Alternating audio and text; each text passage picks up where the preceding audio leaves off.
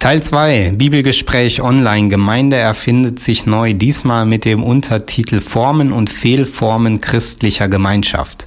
Wir haben in Teil 1 auf den Text aus Apostelgeschichte 2 geschaut, in dem darüber erzählt wird, wie Gemeinde damals entstanden ist. Da wird von dem Pfingstereignis erzählt und davon, dass auf einmal Gemeinde entstand, also eine Gemeinschaft von Jesus-Nachfolgern, die sich zusammentat und die ähm, ja auf einmal ein echtes äh, Gemeindeleben entwickelt hat. Und da haben wir vier Merkmale herausgearbeitet, die ähm, diese Gemeinschaft ausgezeichnet haben. Das ist in einem Vers aus Apostelgeschichte 2 gut zusammengefasst. Da heißt es, sie blieben aber beständig in der Lehre der Apostel und in der Gemeinschaft und im Brotbrechen und im Gebet.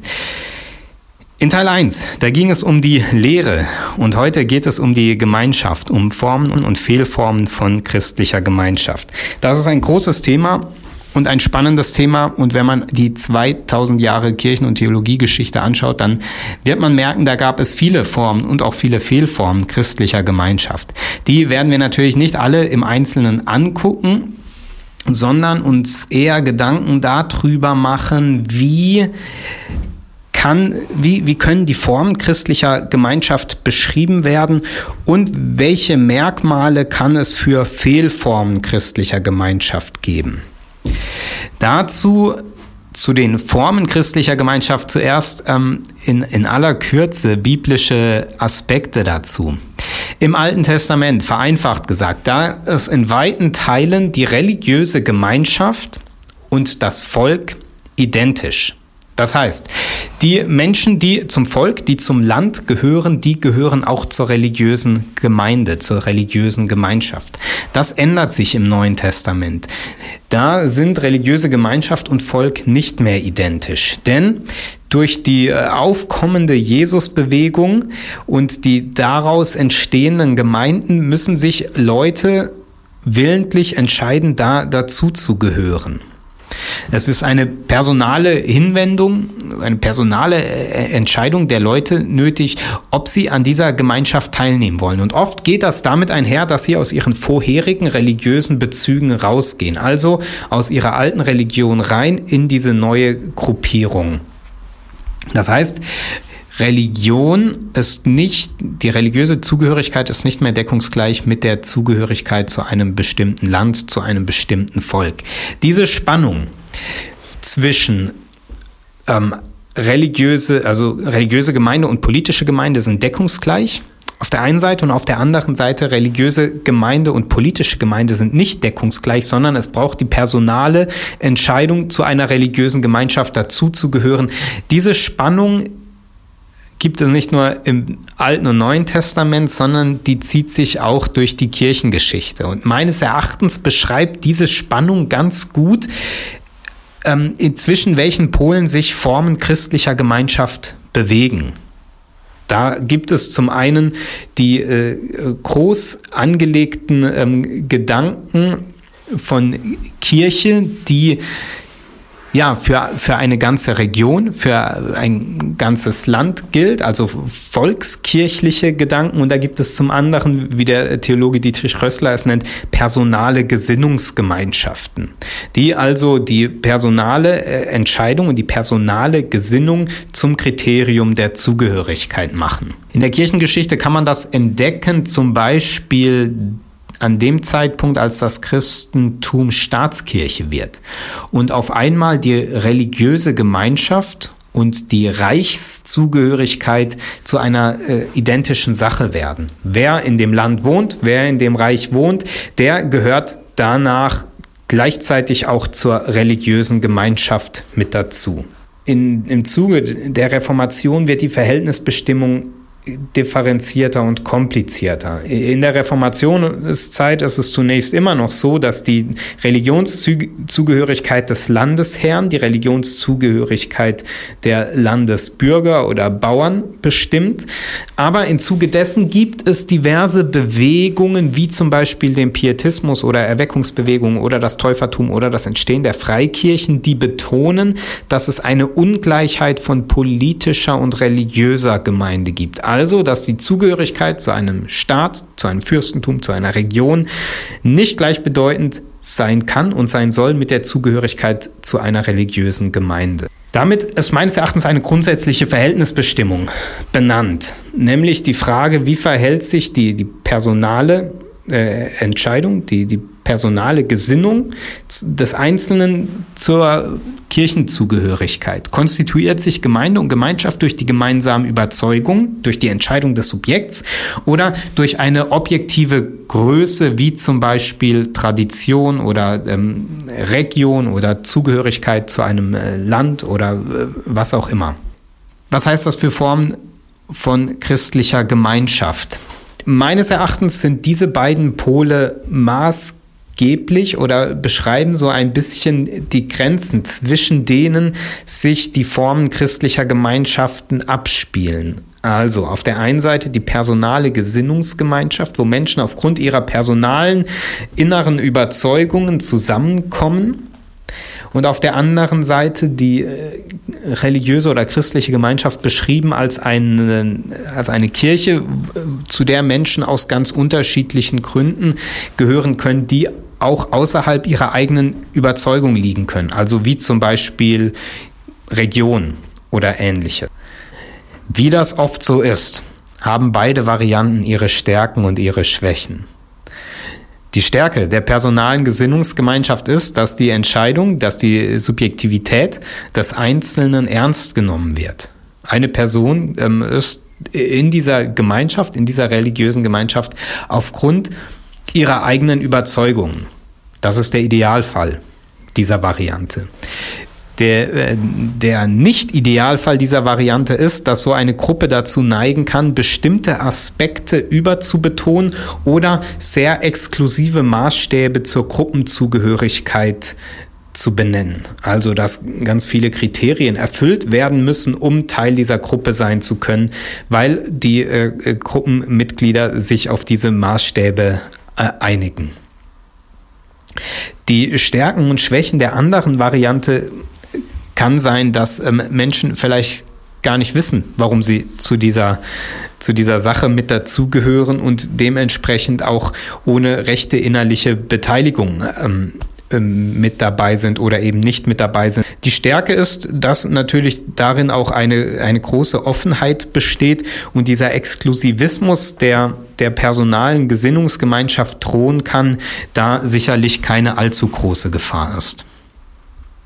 Teil 2. Fehlformen christlicher Gemeinschaft. Hierzu habe ich 14 mögliche Merkmale nach Umberto Eco aufgeführt. Umberto Eco hat keinen theologischen Text geschrieben, sondern einen politischen Text mit dem Titel Urfaschismus, den er 1995 in der Zeit veröffentlicht hat. Diese 14 Merkmale möchte ich einmal präsentieren. Im Bibelgespräch vor Ort, im Gespräch miteinander haben wir bemerkt, dass die Erfahrungen dazu durchaus unterschiedlich sind und es die Rückmeldung gab, dass Leute gesagt haben, wow, da wird meine Gemeinde von früher beschrieben mit diesen Merkmalen und andere sagten, ähm, was hat dieser politische Text über diese grässliche politische Ansicht in einem christlichen Bibelgespräch zu tun? Ja, ich glaube, diese Spannung gibt es. Und ähm, insofern finde ich es auch richtig und wichtig, diese Merkmale zu benennen, weil es durchaus christliche Gruppierungen und Gemeinschaften gibt, die vielleicht an der einen oder anderen Stelle gewisse Teile oder gewisse Merkmale davon teilen und es durchaus hilfreich sein kann, das zu erkennen und vielleicht nötigenfalls auch darauf hinzuweisen. Daher jetzt also diese 14 Merkmale. Punkt eins. Umberto Eco sagt, Urfaschistische Gemeinschaften zeichnen sich durch einen Traditionskult aus. Traditionskult, was ist das? Das ist ein ähm, Beharren darauf, dass die Wahrheit ein für alle Mal verlautbart ist und uns nur bleibt, ihre Bedeutung zu interpretieren, so schreibt er. Das führt zu einem beliebigen Zitieren und Verwenden von Texten, nämlich um die, die eigene Position zu untermauern, um deutlich zu machen, äh, die Wahrheit ist uns gegeben und wir interpretieren sie richtig. In Umberto Ecos Text geht es da natürlich in erster Linie um, um politische äh, Texte. Ich denke aber, wenn man dieses Verständnis ähm, auf Bibelauslegung anwendet, dann ähm, ist das durchaus auch in christlichen Gemeinschaften zu entdecken. Dieses, diese Haltung, dass man selber die Wahrheit hat und sie durch beliebiges Zitieren und Verwenden der biblischen Texte an jeder, äh, zu jeder Zeit und für jede Gelegenheit ähm, äh, anzuwenden weiß. Zweitens, Traditionalismus. Traditionalismus kennzeichnet sich durch, ein Ablehn, durch eine Ablehnung der Moderne beziehungsweise durch eine Ablehnung des Geistes der Aufklärung. Der Geist der Aufklärung, der zeichnet sich ja gerade dadurch aus, dass die Menschen aufgefordert wurden, selbstständig zu denken. Das ist das Ziel des Traditionalismus nicht. Sondern drittens, Irrationalismus ist ein drittes Merkmal, das Umberto Eco nennt. Denken ist nämlich verdächtig. Kritik ist auch verdächtig, denn es gibt ein Misstrauen gegen den Intellekt. Am besten und am beliebtesten sind Aktionen, die im besten Fall ohne Nachdenken durchgeführt werden. Hauptsache, man tut was. Dass die äh, Kritik oder das Denken oder bestimmtes Denken oder bestimmte Arten von Denken verdächtig ist, das ähm, gibt es, glaube ich, nicht nur in politischen Gruppierungen. Viertens, Übereinstimmung. Analytische Kritik ist nicht erwünscht. Wissenschaftliches Denken wird abgelehnt, weil wissenschaftliches Denken sich ja gerade durch analytische Kritik auszeichnet. Nein, vielmehr will die Gruppe Übereinstimmung und fehlende Übereinstimmung wird als Verrat gekennzeichnet. Das führt natürlich zur Ablehnung von wissenschaftlichem Denken, weil wissenschaftliches Denken gerade davon lebt, dass man sich gegenseitig widerspricht. Um eine Idee, um eine These weiterzuentwickeln, braucht es die analytische Kritik und braucht es den Widerspruch. Fünftens, es gibt Angst vor Unterschieden. Es gibt Angst vor Meinungsverschiedenheit. Es gibt ähm, den, den Wunsch, dass man sich einig ist und ähm, das manifestiert sich darin, dass die Gruppe gegen andere ist, weil andere ja auch andere Meinungen mit hineinbringen können. Der Urfaschismus, so schreibt Umberto Eco sechstens, wird genährt durch soziale und individuelle Frustrations- und Verdrängungsängste einer Mittelklasse, die Angst vor Verdrängung hat, die individuell und sozial frustriert ist und daher offen ist für solche Ideen. Siebtens, äh, Nationalismus. Es werden einheitsstiftende Merkmale gesucht, es wird ein gemeinsamer Ursprung gesucht und die Gruppe konstituiert sich durch Feinde von außen. Ja, es braucht ein Feindbild. Achtens. Es braucht ein Feindbild und der Feind ist moralisch verwerflich und dekadent. Und der Feind ist gleichzeitig stark und schwach, also übermächtig und besiegbar. Bisweilen ist es tatsächlich in christlichen Gemeinschaften so, dass ein Feindbild sehr wichtig ist. Das Feindbild kann die Welt sein in ihrer moralischen Verworfenheit oder es kann personifiziert werden und auf den Teufel als Gegenspieler Gottes ähm, äh, angewendet werden. Und in beiden Fällen ähm, ist das ein Feind der gleichzeitig stark und schwach, der gleichzeitig übermächtig und besiegbar ist. Das korrespondiert mit dem nächsten Punkt, dass das Leben als Kampf verstanden wird. Das Leben ist sozusagen nur um des Kampfes willen da und Pazifismus, das ist Kollaboration mit dem Feind. Das führt zu einem Armageddon-Komplex, nämlich, dass es eine Entscheidungsschlacht braucht. Das braucht die finale, den finalen Kampf gut gegen böse. Das wird die eigene Gruppierung natürlich gewinnen. Äh, so geht das Denken äh, der Urfaschisten, um dann ein Friedensreich schaffen zu können. Umberto Eco bedient sich hier natürlich äh, christlicher Metaphorik mit dem Armageddon-Komplex und der Entscheidungsschlacht und dem Friedensreich und beschreibt damit aber meines Erachtens ein Denken, was ähm, gewissen christlichen Kreisen gar nicht äh, fern liegt, äh, und, und zwar dort, wo die Metaphorik aus der Offenbarung ähm, sehr ernst und sehr wörtlich genommen wird und die, die Entscheidungsschlacht gut gegen böse ähm, ja, stark betont wird. Zehntens. In solchen Gruppen herrscht ein Elitedenken und ein elitäres Denken. Denn die ganze Gruppe ist elitär und hierarchisch organisiert. Es gibt ein äh, Führerprinzip und Macht ist nicht demokratisch legitimiert, sondern ähm, wird jeweils von oben nach unten verliehen. Das geht aber gleichzeitig einher mit einer Verachtung der jeweils äh, niedrigeren. Elftens. Heldentum. Das Heldentum ist die Norm oder das Heldentum wird als Norm angesehen. Und der Held, der sucht den heroischen Tod als Belohnung für ein heldisches Leben. Helden wollen kämpfen.